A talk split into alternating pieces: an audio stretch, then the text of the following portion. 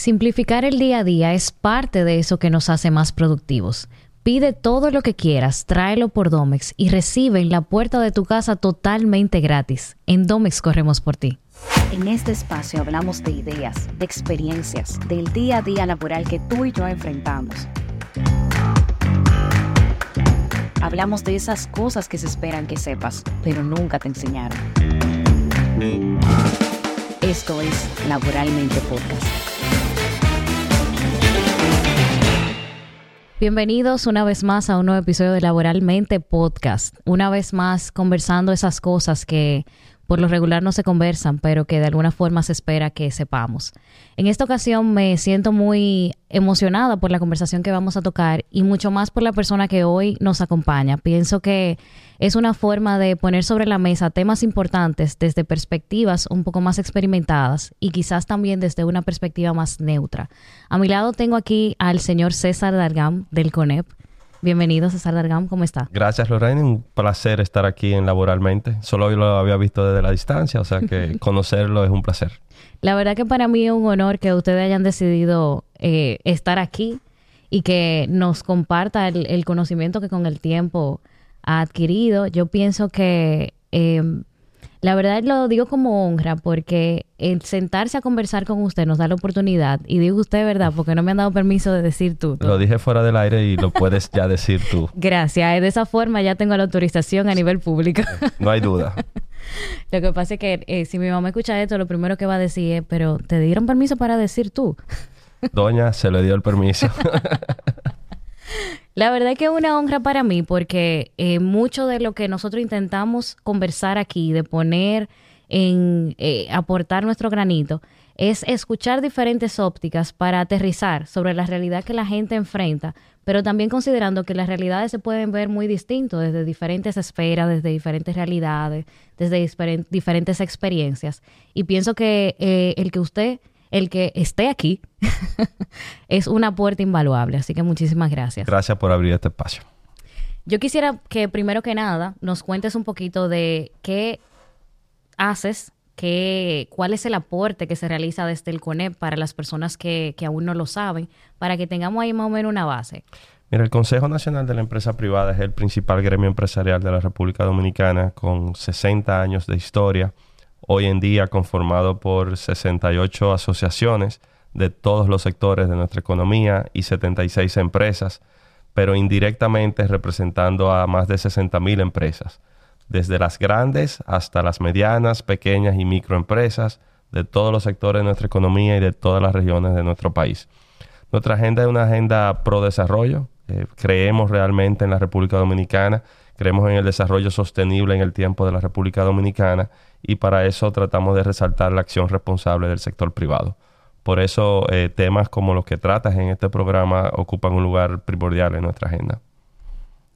Yo pienso que mucha gente eh, ve al CONEP como algo, bueno, como el mundo laboral, como algo grande, como algo frío, como que, ok, eh, existe, es una asociación, es un consejo, veo muchas empresas grandes que forman parte del consejo, pero realmente cómo me afecta ese consejo a mí como persona que muchas veces lo vemos más como, y son comentarios reales de la gente, lo vemos más como, eh, y aunque suene como algo pesado, de ah, una pose, ¿verdad? Sí. Como lo bonito de la empresa privada. Si, si, si a una persona le preguntan por un empresario, se imagina a alguien en un saco, en una corbata, en una oficina fría, con aire acondicionado, eh, o en una gran industria con miles de personas trabajando. Pero si nosotros hacemos una radiografía de la República Dominicana, el empresario es mucho más que ahí. si nosotros vemos el 85% de todas las empresas en nuestro país tienen menos de 15 trabajadores y el 95% de todas las empresas tienen menos de 50 trabajadores. Entonces, así como es empresario, uno que está en un banco, uno que está en una industria, uno que está en una empresa de servicios, también es quien tiene un salón, una farmacia, una panadería, quien tiene un colmado que día a día emprende, y por eso la palabra empresario, para poder eh, subsistir y de hecho poder lograr que las otras personas también eh, se desarrollen. Entonces yo creo que el rostro de carne y hueso del empresario dominicano eh, es mucho más cercano y todos los dominicanos de una forma u otra tienen algo de empresario dentro de sí. Qué bueno que hizo la relación entre empresario y emprendedor, porque yo escuchaba a alguien y me pareció algo muy gracioso, que decía cuándo el emprendedor deja de ser emprendedor y empieza a ser empresario. Y el, el, ejemplo que pone con el tema de los colmados, los salones y todo eso, creo que también le da una visión a la gente de entender que hay un punto en el que eso, hay un switch. Y yo veía hace algunos años que en países como Colombia se le pone mucha atención, por ejemplo, a esos micro y pequeños empresarios, esas MIPIMES. Eh, sin embargo, también se trazan metas realizables y aspiracionales en el tiempo. Y ojalá siempre el micro pueda crecer a ser pequeño, el pequeño se convierte en mediano, en la medida que su sector se lo permita. Pero ojalá eso sea una evolución constante de crecimiento porque al final se beneficia a la sociedad en general. Totalmente. Yo estuve presente y agradezco la invitación en su momento en la última convención del CONEP. Y dentro de los pilares que ustedes conversaron a, futuro, eh, la convención tiene como propósito exponer algunas, eh, lo que han hecho en los últimos cuatro años y también la visión que tienen para los siguientes cuatro, si no me equivoco. Ok, entendí muy bien. Qué bueno que llegó el mensaje. Dentro de esos, de, los pilares, habían algunas cosas sobre el, futuro del empleo en el sector privado.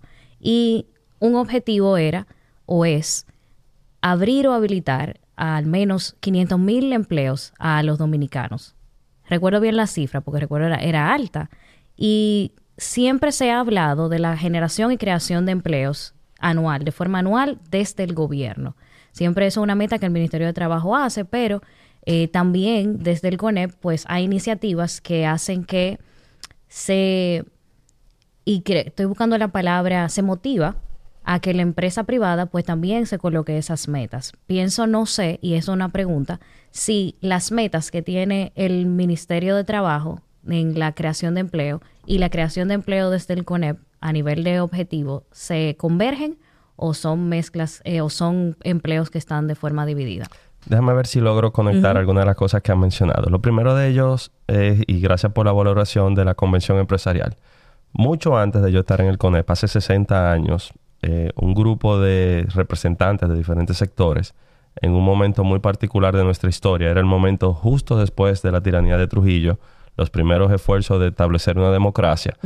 Sectores distintos de nuestra economía se sentaron en una mesa y trazaron una agenda que trascendía eh, su propio negocio.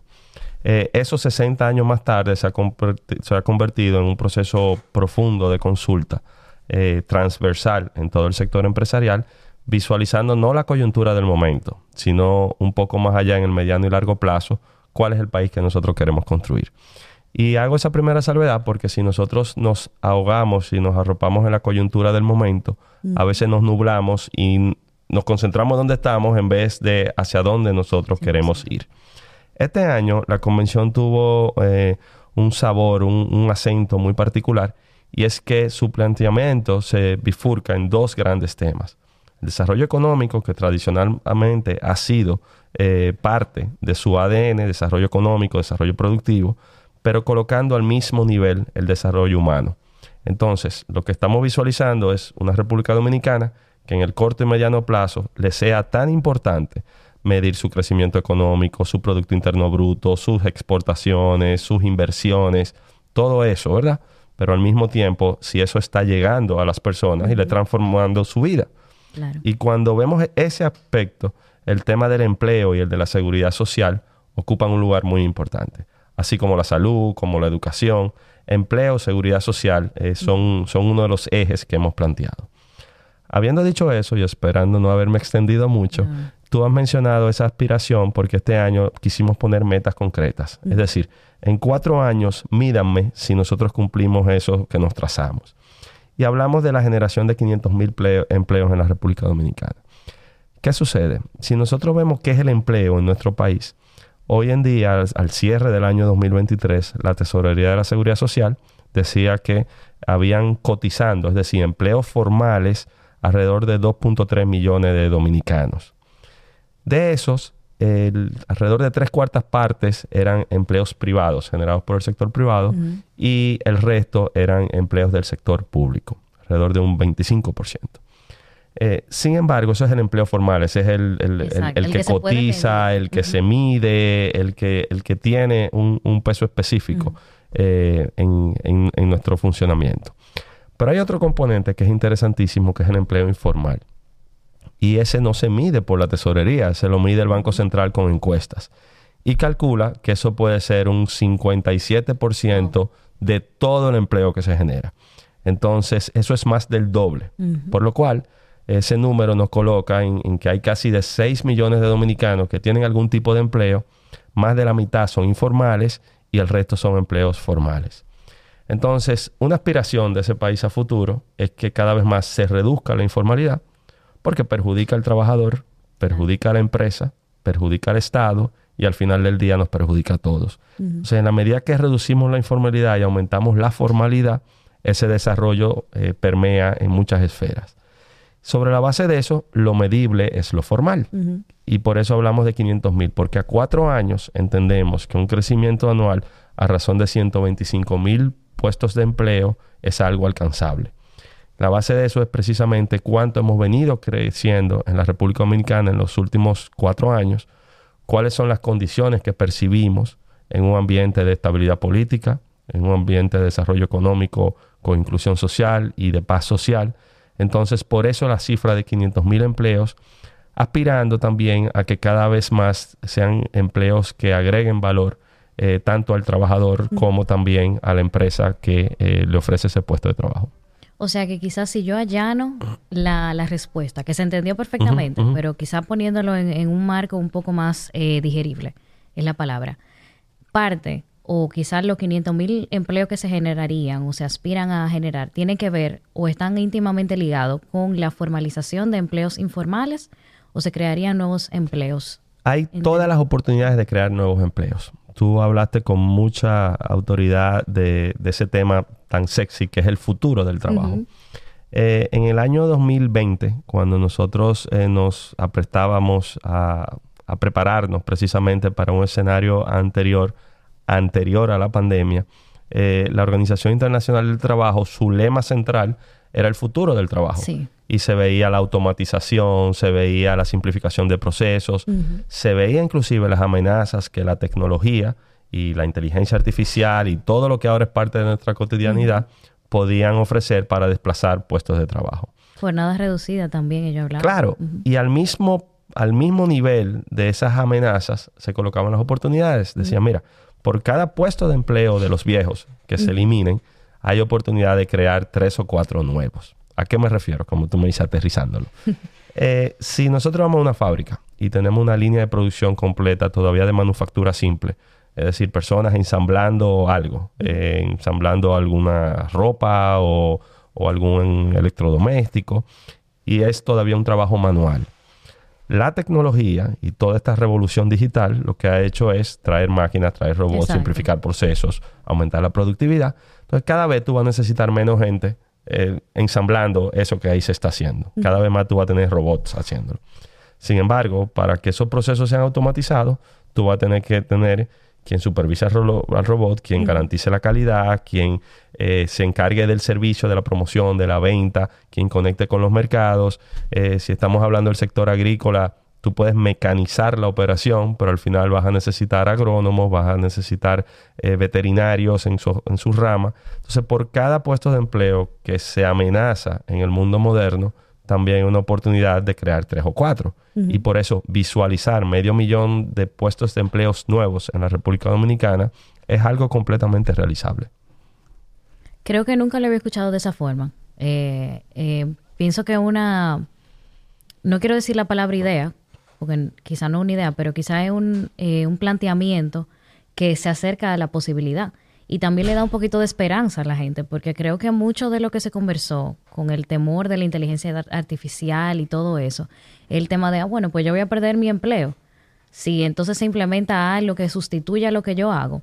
Entonces, ahí toca ver la perspectiva, que es la que planteas. Y también nos da la oportunidad de entender que el cerebro humano es único y a pesar de que hay cosas o hay tareas que son eh, automatizadas, por así decirlo, que aún mismo el ser humano la hace de forma automatizada, hay otras cosas que no. Y al final los cambios son igual, yo siempre pienso, esto es un ejemplo que siempre me gusta decir, cuando alguien se inventó el teléfono, yo me imagino que alguien más gritó Sí. y dijo, anda, pues ahora me quedé sin trabajo. Y entonces, ¿qué yo voy a hacer ahora? Porque llegó el teléfono y, y la cosa está mal. Siempre va a haber alguien que va a estar en contra del cambio. Lo que pasa es que lo que no recordamos en el momento del cambio, en el shock del cambio, es que el cambio también trae otras tareas nuevas. Otras tareas nuevas que entonces van a traer, en este caso, como hablábamos, la inserción de otras personas en diferentes trabajos. Y cada, y cada una de esas etapas y de momentos que ha vivido la humanidad han sido trascendentes en su espacio. ¿Verdad? Cuando pasamos de lo manual a la mecanización, cuando nos vamos más atrás, apareció el fuego, imagínate, Sí. cuando... Entonces, cada uno de esos cambios ha sido trascendente. La única diferencia del momento que estamos viviendo ahora es la velocidad de esos cambios y lo exponencial que se convierten en el tiempo. Porque se convierte también en una invitación o en una provocación a que la regulación, la inversión, la capacitación del talento vayan a la misma velocidad que están ocurriendo esos cambios. Si no, nos quedaremos rezagados y los cambios seguirán ocurriendo. Yo fui parte de una discusión bien interesante recientemente eh, en el marco de las, de las posibles reformas del Código Laboral y se hablaba del tema de la tercerización. Y como tú me has pedido, aterrizando el tema, es que, eh, digamos, una empresa, en vez de tener en su nómina trabajando a alguien que haga ese servicio, ese trabajo, eh, pues subcontrata un tercero Sí. que lo haga. Y se ponía el ejemplo de un banco.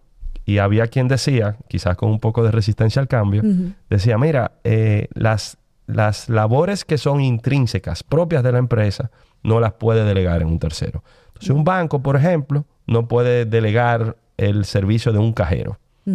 Y yo me quedaba pensando y le decía, bueno, mientras aquí estamos discutiendo si el cajero puede ser contratado o subcontratado, ¿qué está ocurriendo? Los bancos cada vez menos tienen cajeros de carne y hueso como Personal. nosotros y lo que tienen son máquinas. Correcto. De hecho, ya en nuestro país hay sucursales completamente virtuales. Así es. Y hay personas, y me apunto dentro de esas, que pueden pasar semanas o meses sin ir a un banco porque todas las operaciones tú las haces desde tu casa. Idealmente. Entonces, si esa es la realidad del mundo que tenemos al frente, error cometeríamos de no adaptarnos a esos cambios y de una forma u otra eh, ser catalizadores de los mismos. Y yo creo que al final, como decíamos, el cambio, costumbre y la mente eh, abierta, por ponerlo así, Sí. eh, juegan un rol importante. Eso pasa bastante con la terciarización del departamento de tecnología en las empresas. Ya eso es algo común. Actualmente muchas de las empresas no tienen un departamento de tecnología, sino que lo subcontratan y a través de otros sistemas generan un ticket, este es el soporte que necesito y se encarga de ese tipo de cosas. Empresas que no necesariamente son tecnológicas. Entonces ahora lo vemos como algo normal. Pero siempre he dicho que el sector de la tecnología nos lleva años luz en, en todo. Nos lleva años luz no solo por ser tecnología, sino por la forma en que se fue llevando por las personas que trabajaban. Y lo aterrizo un poquito. Sí, ahora Sí. soy yo que te voy a decir que lo aterrice. Lo aterrizo de verdad. El candidato como persona que va a trabajar en el ambiente de tecnología es una persona, es una personalidad un poco más decidida que el resto de nosotros. O bueno, me voy a incluir ahí. sí. Es una persona que sabe su valor en el tiempo y por lo regular sabe lo que, lo que vale al momento de emplearse o de no emplearse. Entonces eso hace que ha- haga un perfil específico. Si usted se fija, y me imagino que son conversaciones que han tenido en algún momento en diferentes eh, empresas, siempre es un dolor de cabeza para los reclutadores reclutar a alguien en tecnología. Pero no es que es un dolor de cabeza porque son personas difíciles, sino porque son personas que saben lo que valen. Y la persona que sabe lo que vale y lo que va a pedir, pues entonces eh, es bien cuadrada hago todo esto y lo conecto con lo que decía, porque así como ellos han revolucionado la contratación de su área, también han revolucionado la forma en que se llevan los departamentos. Ha llegado el punto en que las empresas sienten la confianza de terciarizar ese, ese departamento. O sea que así como pasó con ese departamento, no dudo que pueda suceder con otros. Y de hecho, cuando comparábamos ahorita al empresario del saco y la corbata con el empresario un poco más pequeño y ahora metemos el tema de, de tecnología y toda la disrupción que tenemos en nuestro mercado, si nosotros nos vamos por el mundo, a las ciudades que se han convertido en, en polos de desarrollo tecnológico, en núcleos, Silicon Valley, eh, para poner un, ejemplo de, un espacio, el mundo tecnológico es completamente diferente al mundo tradicional. es. normal, por ejemplo, una rotación mayor del talento, una informalidad de la forma en que desempeña su labor. Aquí hay empresas que yo admiro mucho en la República Dominicana que tienen que ver con el sector de tecnología que tú las visitas y tú entiendes que tú estás en un, en un club de esparcimiento y tú tienes desde maquinitas de videojuegos hasta sillones, hasta otra cosa, porque es un ecosistema completamente diferente. Sin embargo, ¿qué nos enseña a los que nos enfocamos en carreras un poquito más tradicionales? A que a veces eh, ese sentido de, de comunidad, de colectividad, de un espíritu creativo, innovador, precisamente ayuda a que fluyan las ideas. Y ese sector que tú eh, planteas eh, también nos da la oportunidad de pensar en ese futuro que queremos construir. Exacto. Porque si la tecnología ya es parte de nuestra cotidianidad y hay tantas oportunidades, podríamos compararnos con países de nuestra región. Yo siempre prefiero compararme con los más grandes porque es donde yo quisiera llegar. Actualmente en los Estados Unidos hay un déficit de programadores y se visualiza que ese déficit se va a mantener durante los próximos años si nosotros, con nuestra ubicación geográfica, con los elementos que mencioné hace un momentico, eh, podemos en adición formar el talento necesario para ofrecer a esos países que se están demandando en el mundo, una empresa en Corea, en Japón, en Alemania, en África o en Estados Unidos puede perfectamente apoyarse del talento dominicano para eh, suplir las necesidades que tiene su 100%. negocio. Entonces, ese es el mundo en el que nosotros tenemos que estar pensando porque son las oportunidades que se están abriendo y son tan rápidas que si no las aprovechamos, evidentemente otros la van a aprovechar. No, y de hecho me, eh, gustó mucho ese ejemplo, porque eh, a mí me pasa lo contrario. A mí no, no me gusta compararnos con Estados Unidos porque pienso que eh, hay mucha diferencia a nivel cultural y a nivel de avance. Y pienso que hay momentos, hay, y hago la aclaración, hay momentos en que es mejor compararse con países de la misma región o de la misma categoría en ciertas cosas. Pero eso es un buen ejemplo porque así como se ha mantenido el tema de que les hace falta en el área, por ejemplo, de la tecnología programadores, podemos ver que en el área de servicio al cliente y todo eso, como aquí se han generado muchos empleos a raíz de eso y como muchos países y aquí hago el hincapié en, en, India, que ha sido un proveedor por excelencia a nivel tecnológico y de servicio al cliente para Estados Unidos, pues ahí se ha, en buen dominicano, se ha comido todos los caramelos. Y ahí es que precisamente está nuestra grandiosa oportunidad. Eh, y comparémonos entonces con la región, con el vecindario, con lo que son iguales que nosotros. Olvidémonos de lo grande. Eh, si nosotros vemos un país como Costa Rica, eh, que resalta en la región precisamente por su alto nivel de educación, sí muchas veces son economías muy concentradas. Hace unos años, Costa Rica, apoyado precisamente en el talento humano capacitado para el sector tecnológico, atrajo empresas muy grandes, globales, que se instalaron y en ese momento eran la envidia de la región. ¿Qué sucede? Por múltiples razones, esas empresas tuvieron que desplazar sus operaciones y el impacto que eso tuvo en la economía de Costa Rica fue mayúsculo, porque tú tenías que conectar con algo que te permitiera generar esos puestos de empleo.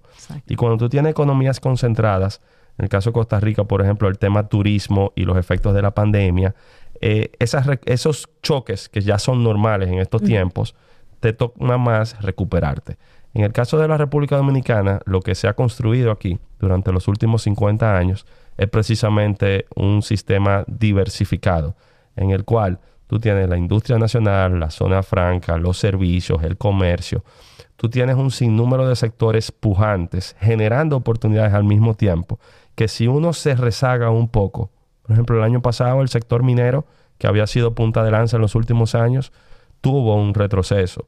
Tuvimos momentos en que el sector construcción también se contrajo, pero mientras eso ocurría, rompíamos récords en el turismo, nuestra industria y nuestras zonas francas aumentaban sus exportaciones y el país seguía volando. Entonces, si lo vemos desde la óptica de, los, de las oportunidades que genera laboralmente, es el nombre del programa, ¿verdad?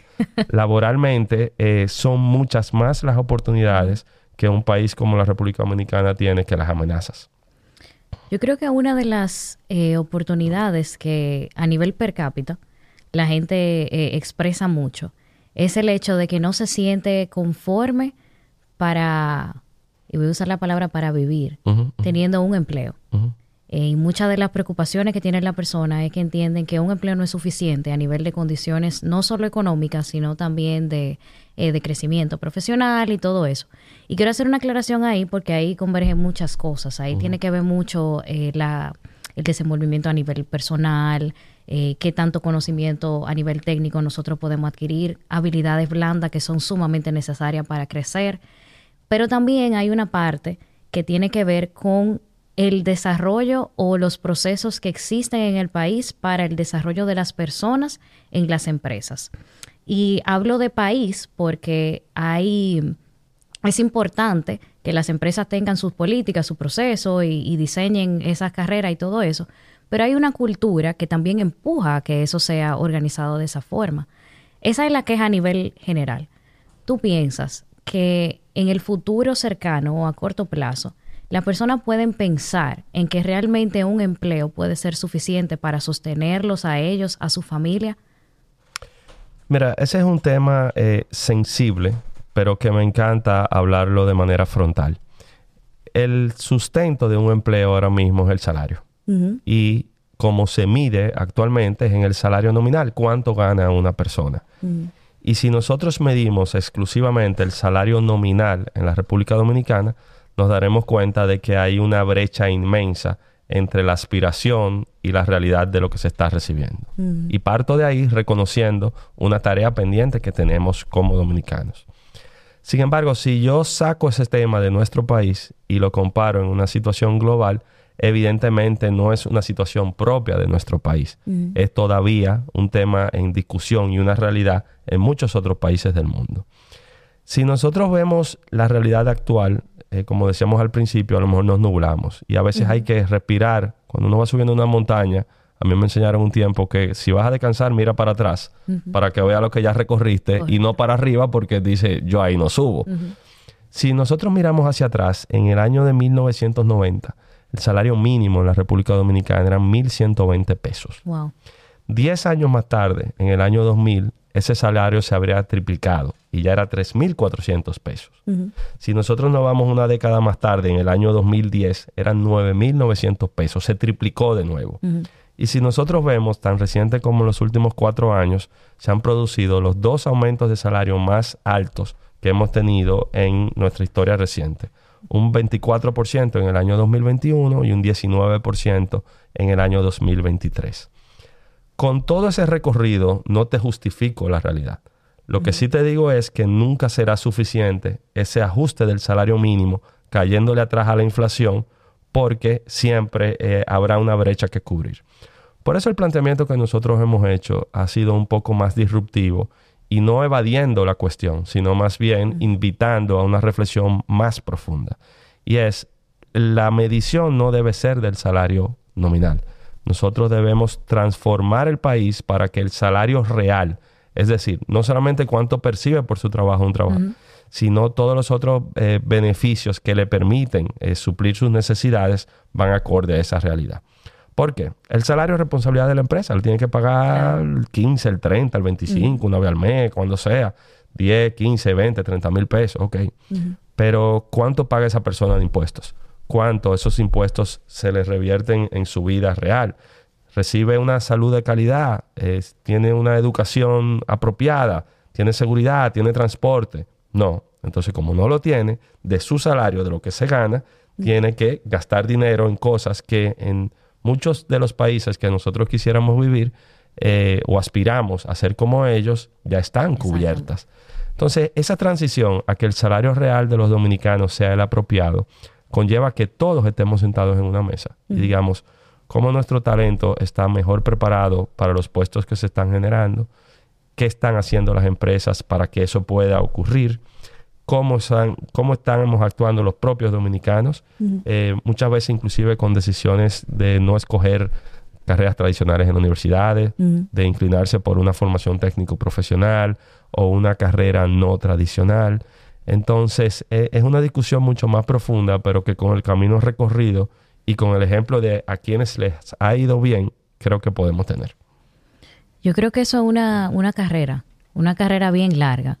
Eh, yo reconozco que sí, que en los últimos años hemos visto como el, desde el gobierno y entre acuerdos que se han hecho con el mismo CONEP, porque ahí ahorita podemos hablar un poquito de eso, de cómo usted interviene en esa conversación.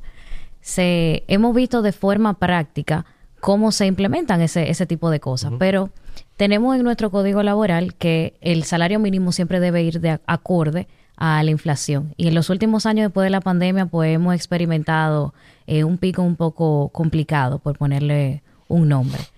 Hemos ido avanzando y se han realizado algunos aumentos eh, al salario mínimo en diversos sectores. Y pienso que una de las cuestionantes que la gente siempre hace es, ok, se aumenta el salario mínimo. Y esto lo sé yo, y yo estoy muy segura que eso es algo que eh, tú también lo sabes. Se aumenta el salario mínimo con la mira a que el empresario, pues entonces repunte y haga un efecto dominó en los siguientes salarios. Porque el único salario que podemos eh, conversar es el mínimo desde las altas cámaras. Pero eso no es una realidad que sucede en el día a día, al menos no en todas las empresas. O sea que ahí hay un poquito de, de, control que se pierde en ese aspecto y pienso que la gente a veces se queda como a la espera de ese tipo de cosas. Lo menciono porque esa también es parte de la preocupación que tiene la gente. Hice la mención del, del salario porque a veces la gente hace una conexión importante con el sostenerse en un empleo con el salario la realidad que nosotros vivimos, como bien mencionabas, de, de, lo que la gente realmente percibe cuando tiene que buscar fuera o por su propia fuerza las cosas que pagamos con impuestos o que esperamos debemos recibir de nuestro país. Y entonces ahí es que entra el, el, la desesperanza, voy a usar esa palabra, o quizás la negatividad de la persona de entender que realmente un empleo no es suficiente para hacer carrera o para vivir de forma profesional, o quizás para emigrar porque entienden que no, que no lo vale a largo plazo. Yo pienso que hay una mirada también optimista que te da la oportunidad de verlo como algo que tú puedes trabajar en ello. Y pienso que es la mirada que debería tener la juventud a nivel eh, del país. De que eh, cuando nosotros nos dan, cuando no compra un mueble en Ikea, no te lo dan todo suelto para que se quede todo suelto y criticar porque me lo dieron todo suelto, sino que esa es la oportunidad para hacer tu mueble. ¿Tú quieres mueble o tú quieres mejor irte a otro sitio y buscar el mueble? Ahí está la, eh, el asunto. Y no lo quiero poner tan pequeño porque yo sé que es algo que tiene muchas variables. Pero, pero me, encanta que, y me encanta tu enfoque, eh, porque combinas varios elementos. Tú mencionas el código laboral, que es la primera vez que sale a relucir en la, en la conversación. El código laboral en la República Dominicana es del año de 1992. Ahora cumple 32 años. Es decir, el código antecede a mucho de lo que nos están viendo ahora mismo. Cuando nacieron ya ese código existía. Y si estamos hablando del país del futuro, es un país que hace rato que ya no existe. Ese código, en lo que tiene que ver con el salario, establece el marco institucional donde esas decisiones se toman cada dos años, que es el Comité Nacional de Salario. Va el gobierno, van los trabajadores, los representantes y los representantes de los empleadores. Por estar desfasado en el tiempo, el código no establece los criterios para que se haga ese ajuste. Y lo que acudimos cada dos años es una especie de matadero. ¿A qué me refiero? Los trabajadores dicen, a mí hay que aumentarme 100. La empresa dicen, yo voy a aumentar 10. Y el gobierno parte salomónicamente, entonces son 20. Pero sobre la base de qué lo hicimos? Uno. Dos. Tú mencionabas la inflación. ¿Y qué sucede? efectivamente, post pandemia hemos tenido unos picos inflacionarios, no solamente en, República Dominicana, sino en el mundo. Correcto. Ahora bien, esa no ha sido la tradición en la República Dominicana. De hecho, el rango meta, cuanto se proyecta que sería la inflación en nuestro país, es alrededor de un 4%. Y ha estado dentro de ese rango en los últimos años en nuestro país. Entonces eso te lleva a la pregunta de, bueno, pero si el único indicador fuese inflación, el ajuste que tú harías todos los años es muy mínimo, no es suficiente. Si tú colocas la discusión en el momento en que la inflación está alta, entonces la inflación es el mejor referente. Pero si tú lo colocas cuando la inflación, como normalmente ocurre, por ejemplo, en este momento, la inflación está por debajo de un 4%, entonces no puede tampoco ser solamente la inflación. Y ahí la invitación a abrir un poquito la mente es reestructurar un poco esta dinámica de un comité de salario con las tres partes que no tienen criterios y buscar muchos otros indicadores. Eh, y no solamente indicadores eh, subjetivos, sino también objetivos. Nosotros, por ejemplo, deberíamos medir la productividad. O sea, cuánto está esto agregando a nuestra economía y a las empresas y cómo eso se revierte positivamente en los trabajadores. Y yo te he puesto a ti que eh, el círculo virtuoso que nosotros generaríamos sería mucho mayor que el pleito de la inflación es poco, la queja, sino vamos juntos a ver cuál es el criterio mejor y a poder seguir transformando de manera positiva. Tú mencionaste una palabra clave, es medición. Sin la medición, yo pienso que se nos dificulta bastante poder establecer nuevas prácticas. Yo creo que eh, se ha hablado mucho recientemente y debido a los últimos anuncios y todo eso de implementar medidas diferentes en el, en el mundo empresarial. Eh, recientemente escuchábamos cómo se habla de un plan piloto de recortar o de acortar la jornada laboral y pienso que eso es una de las medidas eh, innovadoras de este tiempo a nivel global. Durante varios años ya, varias, varios países han implementado planes pilotos, han tenido sus resultados, han medido, pero por lo regular son países que miden su productividad. Y pienso que la medición de la productividad, que fue algo que mencionaste ahora mismo, es clave para poder entender cuál es la diferencia del antes y el después. La medición es algo que nos permite, y creo que eso es lo que a la gente eh, se le olvida por algunos momentos cuando hablamos de regulaciones, porque eso suena como una palabra grande y como pesada. Pero las regulaciones nos dan eso, nos dan mediciones y nos dan poder implementar de forma efectiva ese tipo de cosas.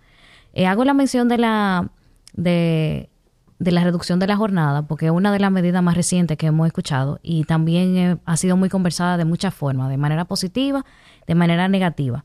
Yo tengo una óptica un poco positiva sobre eso, pero pienso también que hay cosas que, también tenemos que ver con una mirada un poco más realista sobre, sobre nuestra realidad cultural. Y a mí me gustaría saber, en la opinión de César Dargam, no del CONEP, para limpiarlo ahí, ¿cómo usted cree? O cómo tú ves, porque ya dijo usted otra vez. Tú te estoy dejando porque ya te lo he dicho otra vez, entonces. Es la costumbre, la costumbre. Es por tu mamá te está viendo el programa. sí, es así. Pero me gustaría tener como una idea a nivel personal quizás eh, y no poniéndolo ahí como algo, ¿verdad? Porque a veces a mí me gusta ver la cosa positiva, pero yo tengo la realidad aquí también. Lo que pasa es que escojo ver lo positivo. Entonces me gustaría eh, tener como una idea a nivel personal de este tipo de, de iniciativas. No te hablaré a título personal porque eh, no es tan fácil desprenderse de los roles. Lo que sí te puedo asegurar es que no asumiera el rol si no estuviera personalmente convencido de lo que estoy haciendo. Eh, e, esta discusión que se ha generado con la reducción de la jornada es interesantísima porque eh, tal y como ha informado el Ministerio de Trabajo, este es un plan piloto y voluntario. Es decir, vamos a ver si funciona, vamos a medirlo en el tiempo. Creo que seis meses fue el plazo que se estableció eh, y voluntario de que eso lo harán las empresas que consideren hacerlo. Eso me lleva a, una experiencia que he tenido, o sea, lo hablo por voz propia, que yo creo que en sentido general las empresas en la República Dominicana hay un nivel de conciencia y sensibilización del impacto que tiene el bienestar de sus colaboradores en la productividad de las empresas y en el resultado final que tiene. ¿A qué me refiero? Si una persona llega todos los días a su trabajo cargado de problemas, amargado, no le funciona esto, no tiene con qué. Al final del día, eso se refleja en su rendimiento y evidentemente la productividad disminuye. La aspiración sería que todo el mundo tenga algún nivel de bienestar que le permita disfrutar el, trabajo que está eh, desarrollando, hacerlo con un amor que lo que haga es producir más y pueda eh, aumentar aún más sus capacidades. Entonces, los indicadores que van ligados a reducción de la jornada en los países que lo han hecho, y son países nórdicos, países asiáticos, de los que a ti no te gusta que yo compare, son países que tienen altísimos niveles de productividad y que lo han medido precisamente en ese equilibrio que tiene y cómo se genera bienestar en el colaborador. Yo creo que no está mal que en República Dominicana hagamos el ejercicio, que sea voluntario, que sea piloto, pero que tengamos en cuenta de que si no lo orientamos a esos indicadores y si esto no se convierte en una relación ganar-ganar, pues no va a funcionar. Claro. El discurso es lindísimo y, yo podría venir y hablarte de solamente de la óptica de los trabajadores, creo que hay mucho. Sin embargo, esto es como el huevo y la gallina. Sin empresas no hay trabajo, sin trabajo no hay empresa. Esto es una relación simbiótica que tiene que producir beneficios para todos. Y yo creo que mejorando las condiciones de los trabajadores se aumenta la productividad y en consecuencia la rentabilidad de la empresa y al final vivimos en esa sociedad equilibrada. Yo creo que la palabra productividad y competitividad iban de la mano, porque teníamos una conversación en, en episodio pasado sobre eso, porque vemos la parte bonita de voy a trabajar menos, entre comillas, pero realmente lo que yo estoy diciendo es que yo voy a hacer lo mismo que yo hago en menos tiempo. Y eso demanda de mí una competitividad mayor. Ya el mundo laboral es competitivo como es hoy. Acomodarse, entre comillas, en iniciativas como esta hace que sea todavía más competitivo. Sí, y, la pandemia nos puso frente a una realidad que veíamos lejísima. Se hablaba del teletrabajo, por ejemplo, y se hablaba como algo del futuro. Y en cuestión de meses tuvimos que hacer una transición hacia el teletrabajo.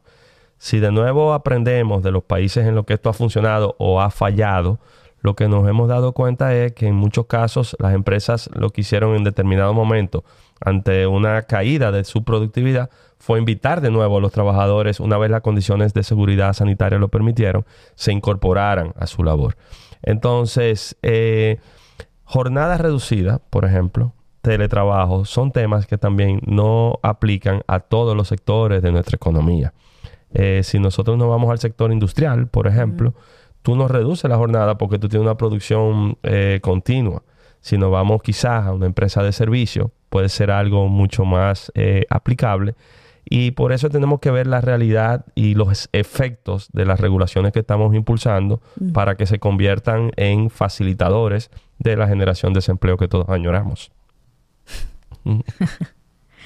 Me quedé pensando así porque eh, recordé en uno de las eh, de los planes pilotos que se hicieron de reducción de jornada en Japón se, se realizó una exitosa y yo recuerdo haber leído el estudio eh, rápidamente y lo, algo que me pareció muy interesante es que ellos lograron reducir ese tiempo no necesariamente rotando el personal sino que ellos acortaron tiempos de reuniones para lograr tener ese tiempo eh, reducido. Y aquí, y sin irnos tan lejos como Japón, se han venido haciendo propuestas durante la última década eh, para flexibilizar la jornada. Porque, ¿qué sucede? El código eh, te establece cuántas horas a la semana se puede trabajar y cuántas horas al día se puede trabajar. Lo que se ha venido planteando es, mira, ya hay sectores de nuestra economía que posiblemente trabajan un poco más en los límites eh, permitidos, inclusive en estándares internacionales, un poco más al día, pero reducen el número de días a la semana. Correcto. Si en vez de tú trabajas 8 horas, tú trabajas 10 horas con los descansos, con la contraprestación correspondiente y todo. Pero en vez de trabajar 5 días o 5 días y medio en la semana, tú trabajas 3 días y luego descansas 3 y vuelves 3 días. Eso ha dado resultado. Me parece que es lo que quiere eh, Carlos Slim que ha repetido durante más de cinco años. Sí, y, esa jornada flexible eh, ya está en la práctica en muchos sectores. Lo que pasa es que bajo la normativa actual implica una autorización, una tramitación eh, que estamos procurando precisamente cómo eficientizar esos procesos, reducir burocracia y lograr que ese tipo de transformaciones pues sigan generando oportunidades. Definitivamente. ¿Tú crees que que exista el CONEP ha ayudado a que la empresa privada o que a nivel empresarial se haya crecido de alguna forma? El CONEP es un medio. Yo creo que el resultado lo provocan las propias empresas. El CONEP es un espacio de confluencia. Y créeme que por la diversidad de nuestra membresía no siempre es fácil ponernos de acuerdo. Tiene muchos sectores, muchos intereses. Eso sí, cuando nos ponemos de acuerdo en algo y cuando es una agenda compartida con puntos de interés común, pues la legitimidad de esas propuestas y la fortaleza de esas acciones es contundente. Entonces, eh, sin restarles méritos al CONEP, el CONEP es un reflejo de lo que es posible lograr a través de una acción empresarial responsable en la República Dominicana. Hago la pregunta porque si nos vamos pensando en países como a, a lo que a ti te gusta comparar, Estados Unidos, no existe un consejo de, empresa privada, sino que el gobierno funciona como más centralizado.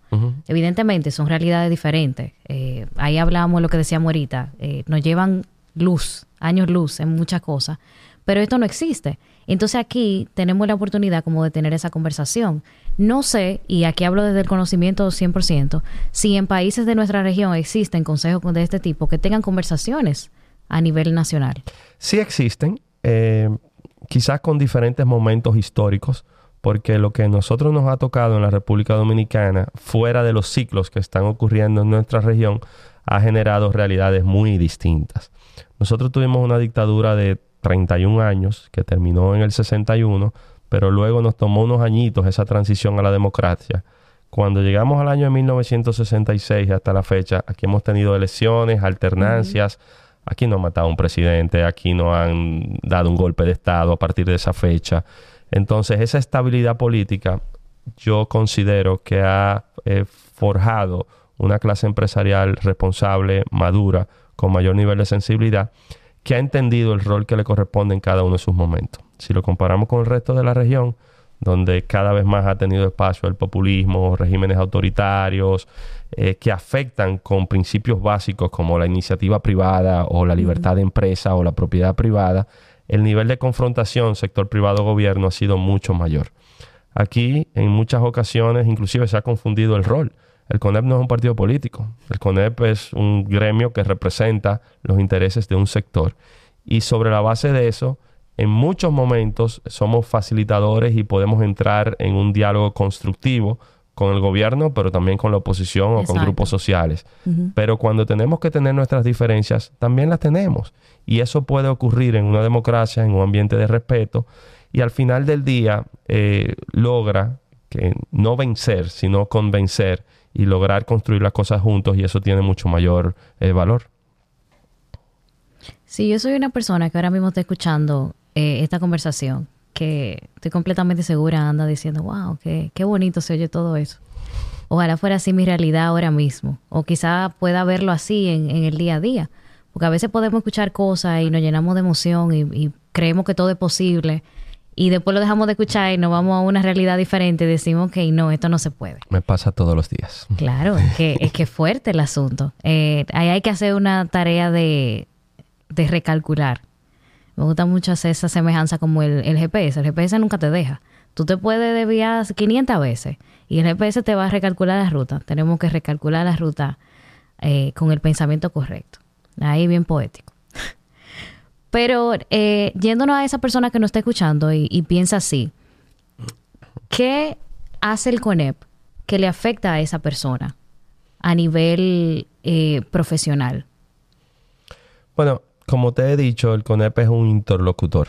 El CONEP representa una serie de sectores, de empresas, de intereses, pero también sus acciones se fundamentan en principios. Y te he ido mencionando algunos pero defender la propiedad privada, defender la iniciativa privada, defender eh, derechos, defender un estado de derecho donde las reglas se cumplan, son de la parte del día a día de nuestra agenda. Hay principios en los que quizás no todos vamos a estar de acuerdo. Claro. Por ejemplo, nosotros creemos y defendemos eh, que el Estado sea tan pequeño como sea posible y tan grande como sea necesario.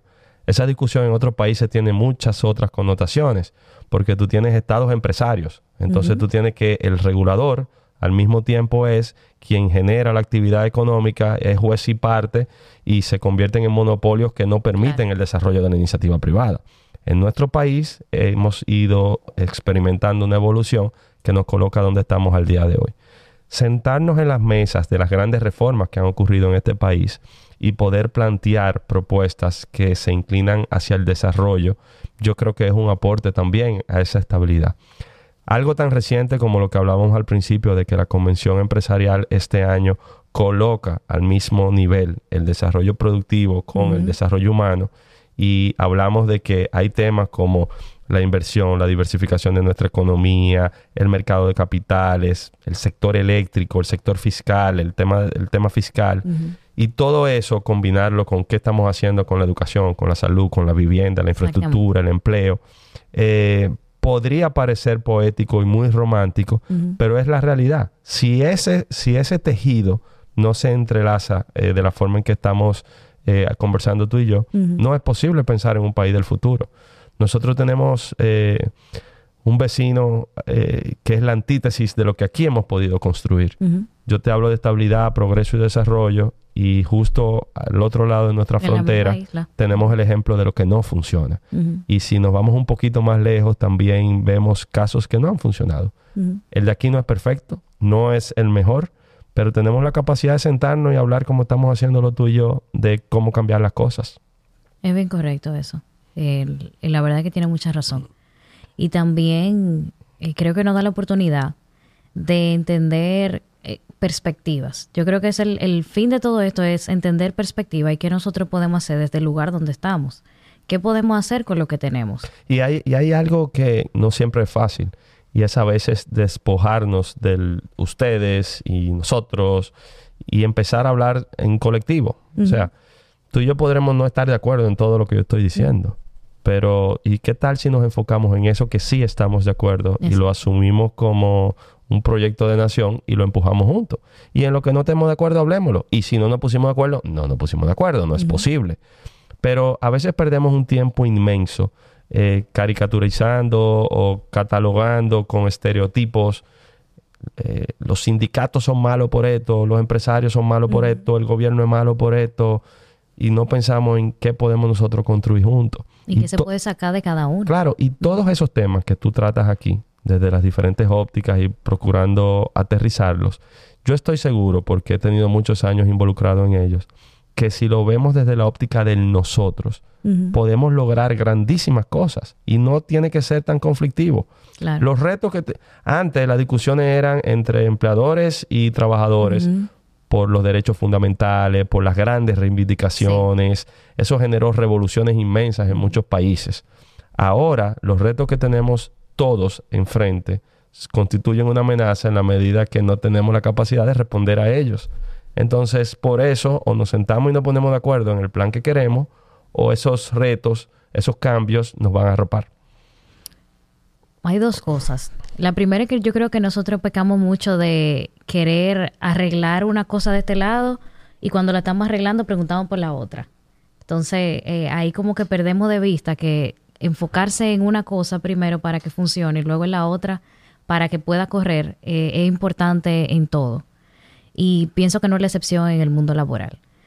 Y la segunda es que así me encantó esa parte de que tenemos un reto con nos y creo que nos compete a todos. Los cambios, como hemos hablado, después de la pandemia han sido masivos. A nivel tecnológico, a nivel de la globalización, porque se abrió una, una puerta en que la gente se podía emplear. No voy a decir en cualquier sitio, porque todavía tenemos leyes y todo eso que las regulan, pero hay una puerta que se abrió distinta a la que había antes. Y también el entendimiento de la persona de que puede hacerlo.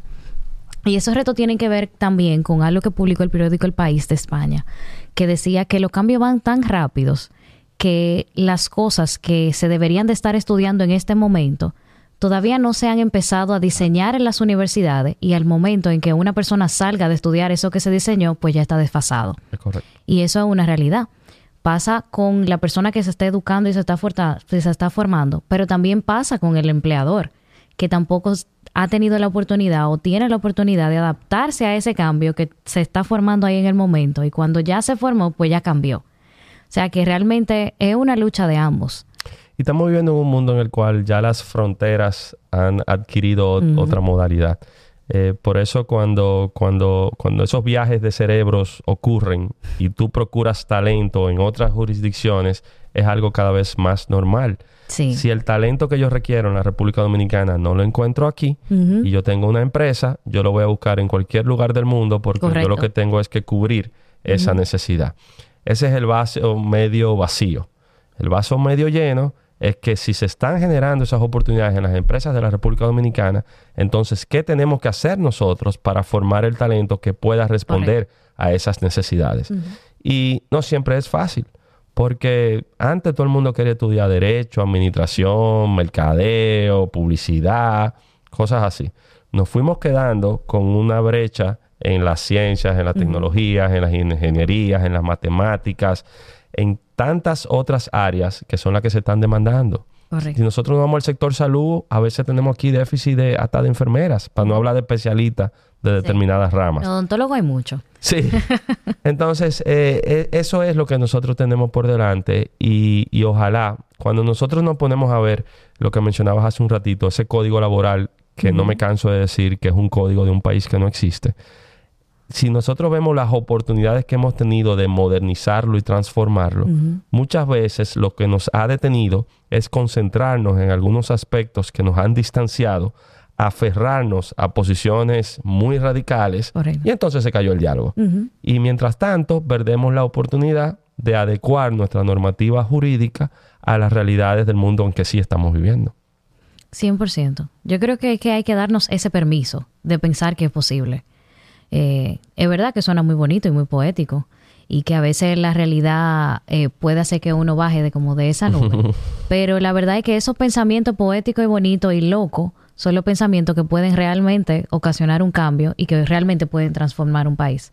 Porque yo puedo asegurarles a todos que en algún momento cuando alguien decidió que se iba a formalizar o que se iba a levantar en contra de su empleador para que le diera condiciones dignas, sonó como un loco, un loco de remate. Pero es lo que hizo que ahora podamos estar teniendo conversaciones distintas sobre las regulaciones que tanto anhelamos.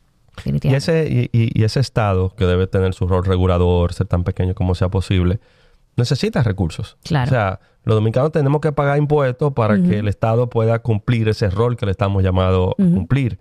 Pero para pagar impuestos, vuelvo ahorita al huevo y la gallina y el, y el, y el empleo y la empresa.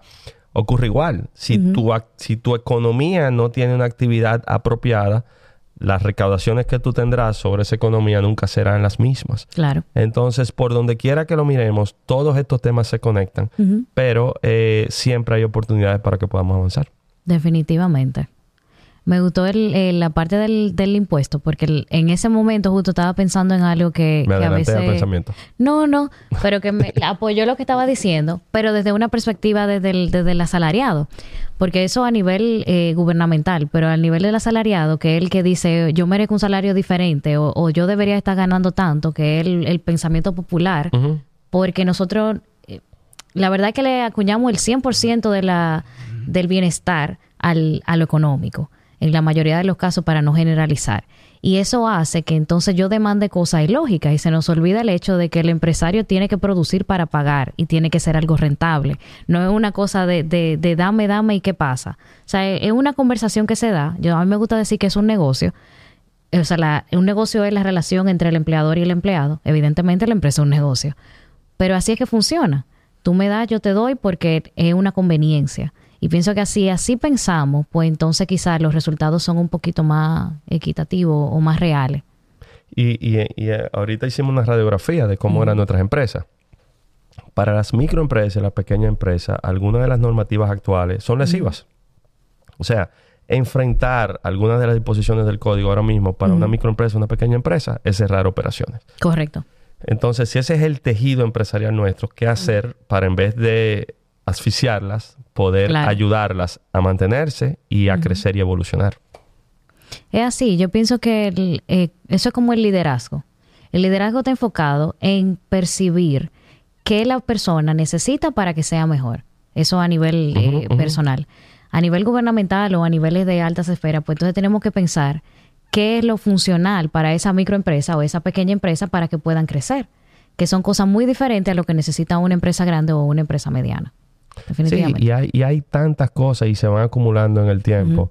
Eh, pero si tú haces una lista de cuánto paga el que arrancó con un negocito y que si le corresponde el anticipo, no, es el sistema simplificado y si es el simplificado, pero entonces las cargas laborales que tiene.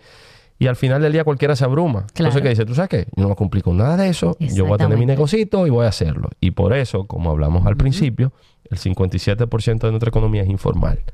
Entonces, ante cualquiera de los temas que estamos hablando aquí, que creo que sí, que nos hemos ido un poquito poético en algunos casos, pero aterrizando cualquiera de esos temas, lo que tenemos es que ver cómo hacemos las cosas más fáciles, más sencillas y que al final beneficien a todo el mundo. Esa es la idea. Lo que pasa es que el, eh, complacer a todo el mundo es algo muy difícil. Creo que imposible casi. nadie nunca lo ha logrado. Y ahí sí me atrevo a generalizar porque sí, sí, sí, sí, de acuerdo. muy difícil. Pero eh, evidentemente las conversaciones que se generan, que donde se sinceriza la realidad de todas las, eh, todas las experiencias y todo eso hace que se tenga una óptica un poquito más completa, definitivamente. definitivamente. Le voy a decir César. Tiene permiso desde que arrancamos. Lo que pasa es que no, no lo asimila. Todavía no. La verdad es que esta conversación me, eh, me ha gustado bastante porque a pesar de que habíamos conversado antes y, y de hecho en esa conversación me quedé así como con, con, el con el visto bueno de que ok, sí, eh, a veces uno tiene conversación y uno dice como que ah, va a ser, va a ser buena o, no, porque hay eh, diferentes personalidades, ¿verdad? Pienso que la gente también ha tenido una óptica distinta, no desde lo que yo pienso, sino desde cómo funciona desde la experiencia, que es muy diversa de parte de ustedes. Sí. Y, y el, lo mejor que puede ocurrir es aprender de al que le ha ido bien, por qué le ha ido bien, al que le ha ido mal, por qué ha fracasado, dentro de lo que yo estoy haciendo, qué puede mejorar. Eh, las cosas no siempre van a ser a la velocidad que yo quiera. A, veces los cambios que yo tengo que hacer eh, son graduales. Y si para que yo avance, los cambios que tengo que hacer son graduales, imagínate para que algo externo pueda avanzar. Entonces, no vamos a cambiar las cosas de la noche a la mañana, pero sin darnos cuenta, el país está cambiando y el mundo está cambiando. Entonces, o lo hacemos o quedamos frente a una realidad que nos resta la forma de competir en un mundo que ya es mucho más pequeño y todas esas oportunidades se nos van así de rápido. Definitivamente. Yo creo que, eh, y me voy un poquito atrás a lo que mencionábamos sobre eh, los jóvenes que quizás se forman y deciden emigrar porque no ven eh, quizás su futuro aquí, que pasa mucho. A mí me gustaría que para cerrar por ahora, le puedas decir quizás algo que tú ves de manera positiva en el futuro laboral de nuestro país. Yo sé que eso ha bajado, hay indicadores que, que así lo indican, valga la redundancia, pero me gustaría que quedara como eso. Yo creo que en, el último, en los últimos 50 años, eh, las generaciones que han eh, sido parte han tenido realidades muy distintas. Y creo que así como estamos frente a un mundo de cada vez más cambios abruptos, rápidos, sin darnos cuenta, también es una época de muchas más oportunidades. Lo que hay es que tener los ojos bien abiertos de cómo aprovechar esas oportunidades.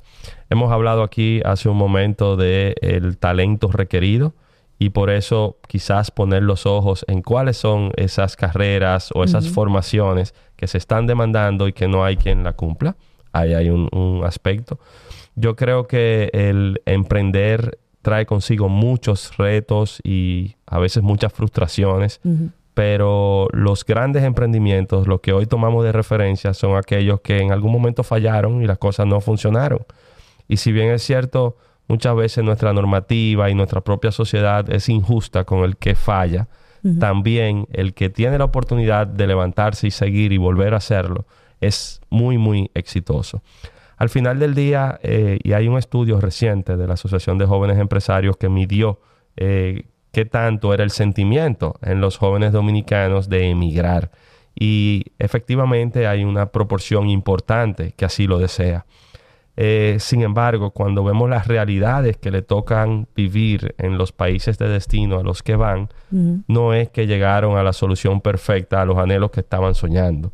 Entonces, eh, quizás yo hablo parcializado porque considero que este es el mejor país del mundo, que tenemos todas las oportunidades y mientras más lo converso, mientras más lo pienso y mientras más me comparo con lo que tan cerca o lo que tan lejos, el que a ti te guste, eh, creo que aquí hay todas las oportunidades para nosotros poder tirar para adelante. Definitivamente. Yo creo que se puede hacer mucho con lo que nosotros tenemos. Lo que tú tienes y lo que yo tengo es diferente, pero con eso se puede hacer. Sí, definitivamente. Gracias César por tu tiempo. La verdad que eh, esta es una conversación que yo disfruté bastante. Espero que tú también. Yo también, me encantó y de hecho nos comprometemos en una segunda parte porque claro que sí. sé que se nos quedaron varios temas. Uf, buenísimo. De, verdad que sí, lo pensé ahora mismo, pero yo sé que la gente necesita ir digiriendo un poquito una cosa y luego la otra. O sea que de verdad te, agradezco por tu tiempo, de verdad que sí. No, y gracias a ti por la, por la profesionalidad que lo haces y, y te preguntaba fuera de cámara, a lo mejor sin necesidad de hacerlo, es algo que te gusta, te apasiona y eso se refleja en el resultado que tienes. Así que cuenta conmigo. Gracias, gracias, de verdad que sí. Y gracias siempre a todos ustedes por siempre escuchar laboralmente. Nos vemos en la próxima.